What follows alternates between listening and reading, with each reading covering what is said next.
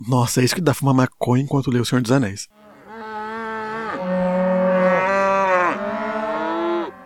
Hey, eu sou o Lucas Bezerra e esse é o Pensando na Morte da Bezerra, o seu podcast sobre cultura pop. E não sei se vocês perceberam, mas eu planejei uma semana literária especial pro podcast, né? Que é a estreia do Clube de Leitura. Aí eu fiz um texto de Crepúsculo no Medium. Dá uma olhadinha lá, tem, né? medium.com.br Morte do Bezerra. Aproveitando aqui antes de começar, né? Eu vou lembrar que eu tô no Twitter e no Instagram como Morte do Bezerra. E você também pode me encontrar no e-mail pensoubezerra.gmail.com e manda a sua indicação, a sua solicitação, seu, sua sugestão, a sua crítica, que eu vou estar lá para ler. E hoje nós vamos falar desse filme maravilhoso, com uma estética visual linda, que representa o mergulho e a imersão de cada um no universo literário, que é a história sem fim, do diretor Wolfgang Petersen. É, curiosamente, ele dirigiu O Barco, Inferno no Mar e Troia, que é esse mesmo que você está pensando com Brad Pitt. O diretor e o filme que a gente vai falar hoje são alemães, e com essa com a singularidade de cada um dos três filmes que eu falei agora, a gente pode ver o quão ele é rico, né, em suas escolhas narrativas. E que vale a pena ver qualquer um dos filmes que ele já dirigiu, na minha opinião. Enfim, é a primeira vez que eu vi o filme, né, eu fiquei imaginando quanto ele não deve ter sido um marco para a fantasia nos anos 80, né?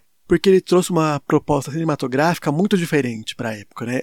Se a gente for olhar pela bilheteria, for lançar esse olhar, ela foi alta e baixa ao mesmo tempo. Ela foi alta para o que se tinha até então, né? Poucos filmes chegaram aos 100 milhões. Porém, nove anos antes, Tubarão, que foi o primeiro filme a atingir esse marco, conseguiu 472 milhões de dólares em bilheteria. E foi, aliás, o filme que originou os blockbusters, né? Que eram filmes com alto orçamentos, alto público e alta bilheteria, consequentemente. Então, apesar de ser alta comparado ao que tinha antes da década de 80, ela foi muito baixa comparada aos filmes blockbuster e que tinham gêneros parecidos, né? ET, que vinham dois anos antes, o da Universal, é, teve quase oito vezes a mais de bilheteria, né? Da metade dos anos 70 até os anos 80, o cinema mexeu dessas empreitadas fantásticas, né? Tem Star Wars em 77, que teve uma bilheteria bem próxima a ET, as animações do Hobbit, do Senhor dos Anéis, que foram em 77 e 78, é, tem Blade Runner, que foi no mesmo ano de ET, em 82, e que por curiosidade não conseguiu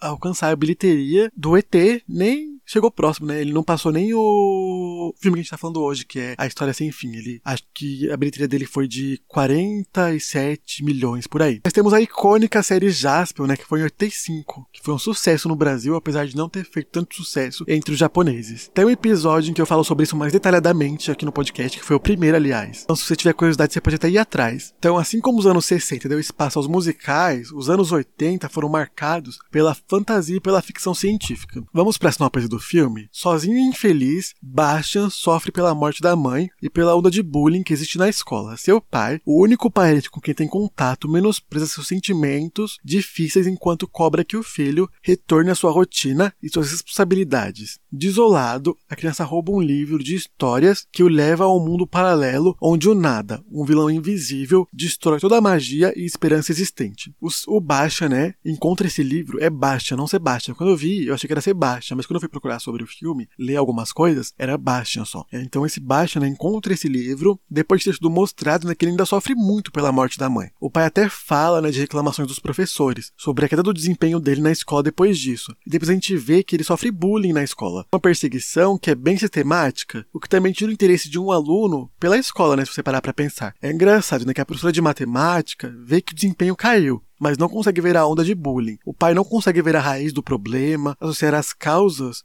com o problema, né? Se caiu o rendimento é porque antes estava melhor. Então por que caiu? Quando eu tava na oitava série, eu sofri muito bullying na escola, né? E eu dormia na aula para passar mais rápido, tipo, dormia, porque quanto mais eu dormisse, menos eu ia ter que viver aquilo. E esse bullying acontecia na sala de aula. E a professora de inglês, ela percebeu que eu dormia na aula. E ela reclamou para a direção e para minha família. Mas ela não reclamou para a família das pessoas que faziam bullying comigo o que estava acontecendo. Então ela não chegou na raiz do problema e ela sabia o que estava acontecendo. Então esse filme esse aspecto do filme, né, foi muito pessoal para mim. Então me desculpem se eu tive uma raiva exagerada da professora de matemática, né, porque ela só aparece em 5 segundos de filme e mesmo assim a minha raiva por ela foi muito grande. Enfim, né, o Baixa, ele lê muito. Enquanto foge dos garotos, ele se esconde numa livraria. Ele é desafiado pelo dono, né, sobre os hábitos de leitura dele. O dono até diz que ele devia estar no fliperama, que lá é lugar de criança, que a lei que ele não se interessa por leitura. E, aliás, se o Bastian fosse para o fliperama, a gente já tá falando de Jumanji hoje, e não de A História Sem Fim. Quando Bastian prova que é um leitor ácido, o vendedor menospreza a leitura dele, dizendo que não são livros reais, que o risco e o medo da leitura não são reais, né, que ele tem, mas que o livro que o vendedor está lendo é muito real e arriscado, que o Bastian não daria conta dele e pede para que o Bastian nunca toque nesse livro. Então, qualquer pessoa que já conviveu com crianças sabe que o melhor jeito de impedir elas de fazer algo é proibindo, duvidando da capacidade dela e fornecendo meias explicações. É claro que o Bastia rouba o livro e foge com ele para o porão da escola. Ele começa a ler, né? E na história, o Nada, um personagem meio abstrato, invade o reino de fantasia e vai destruindo esse reino pouco a pouco. E os povos mágicos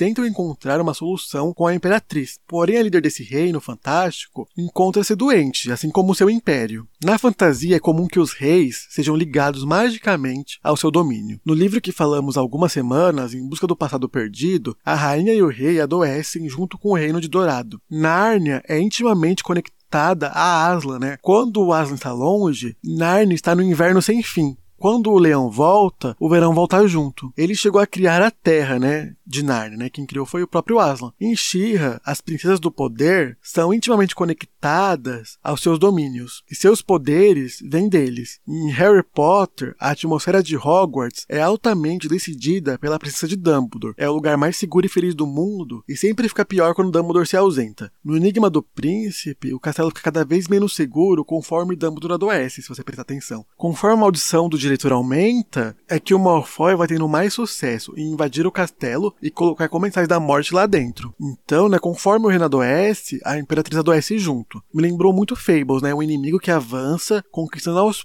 poucos um território mágico, forçando a migração dos povos. O gigante de pedra, né, ele desce do norte, o Umpa Lumpa, que eu não sei o que ele é, mas é o mesmo ator que faz os Umpa Lumpas, né, na fábrica de chocolate. E tem o Elfo Escuro, que eu não lembro se vem do oeste ou do leste. E todos eles vêm desses extremos, né, algo meio mágico de osso, você para pensar, em busca de uma solução que vai ser oferecida por essa imperatriz. Em busca de ajuda, né. Em algum momento dessa história, um herói é escolhido para cruzar o mundo e ir atrás de respostas. Esse herói é o Atreio, que é uma outra criança, e a gente vê o tempo todo como as crianças são ridicularizadas nesse mundo de fantasia. A tartaruga sábia é alérgica a crianças, veja só, e um pouco debochada com a falta de conhecimento que Atreio tem sobre o mundo em que ele vive. As pessoas riem no começo com a ideia de que Atreio possa ser um herói, sendo que ele é uma criança. Mas os dois heróis da história são crianças, e a Imperatriz é uma criança também. Nesse caso, é porque a imaginação está muito ligada à infância, então simbolicamente eles agregam essa função. São as crianças que guardam e protegem esse mundo, mesmo que adultos possam por ali circular. Para essa história ser bem construída, ela usou de três figuras de linguagem, né? A metalinguagem, a metáfora e a analogia. É, o Atreio está em um livro, lido por Bastia, que está em um filme assistido por mim e por você. A Imperatriz ressalta isso no final, no seu discurso. Ela diz que alguém observa eles, e esse alguém também é observado. O poder daquele mundo está nas mãos do observador externo. Bem Dragões de Éter, se você parar pra pensar, do Rafael Draco. Esse mundo existe apenas na imaginação de quem o observa. E isso faz uma mentira? Não. Você deve ter ouvido falar de um carinha chamado Platão. E ele separa as coisas em duas categorias: o ser e o não ser. O ser é tudo aquilo que é, e o não ser é aquilo que não é. Ou seja, o que não existe de modo algum. Fácil, né? Ou não. Um cavalo, por exemplo, é um ser. E um unicórnio também é um ser. As duas coisas trazem imagens bem definidas à nossa mente. Ou seja, o conceito de Platão de ser é amplo e se refere ao que existe também, ou somente, no mundo das ideias. Ou seja, não é importante que seja palpável e real para ser. Isso é o que Platão está dizendo, tá? E eu acho que é algo que inspirou esse filme. E isso é interessante porque o vilão do filme é o não ser. Ele é o vazio.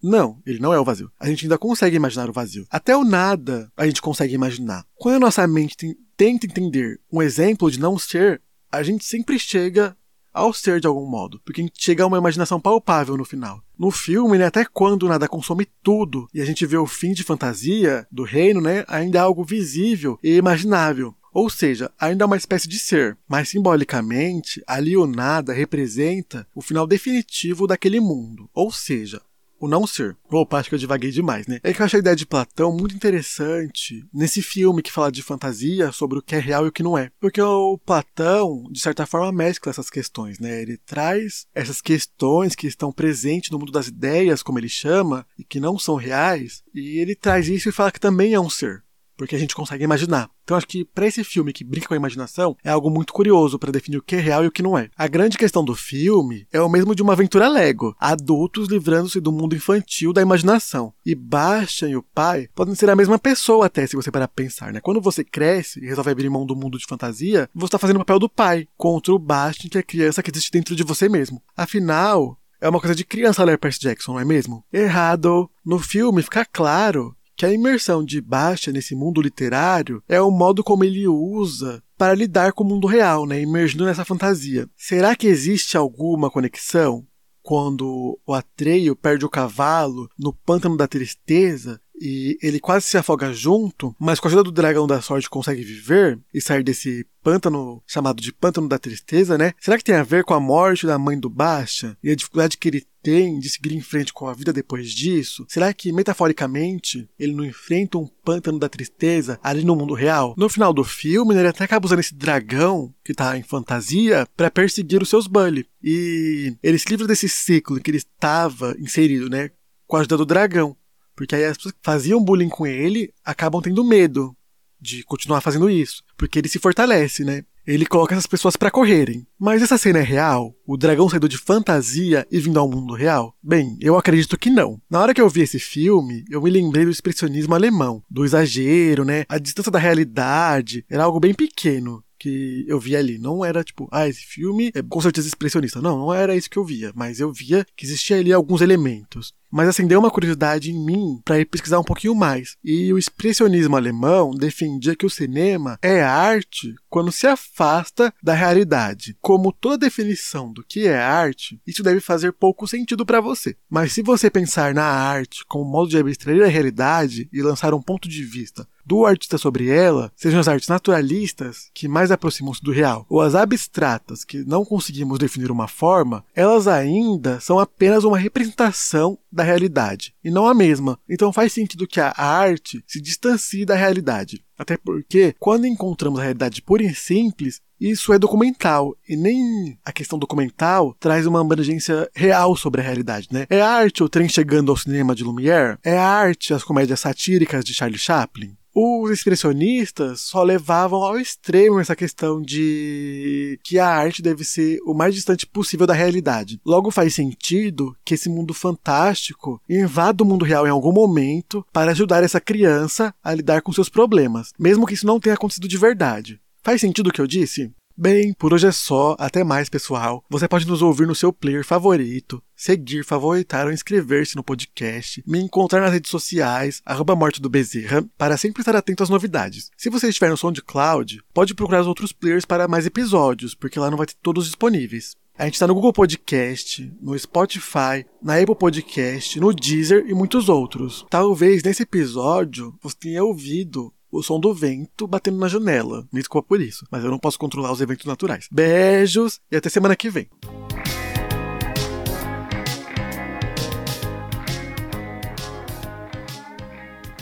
Esse episódio foi roteirizado, produzido, estrelado e blá blá blá blá, tudo o que você puder imaginar por mim, Lucas Bezerra. Backwards Culture Song, a música utilizada no final do episódio, é de uso livre e pertence a Papua Beblu. Os bezerros, no início do episódio, foram gravados com um microfone por Félix Blume em uma bela fazenda no sul da Argentina. Nenhum animal foi maltratado para isso. Esse podcast é liberado para veganos. Até onde eu sei.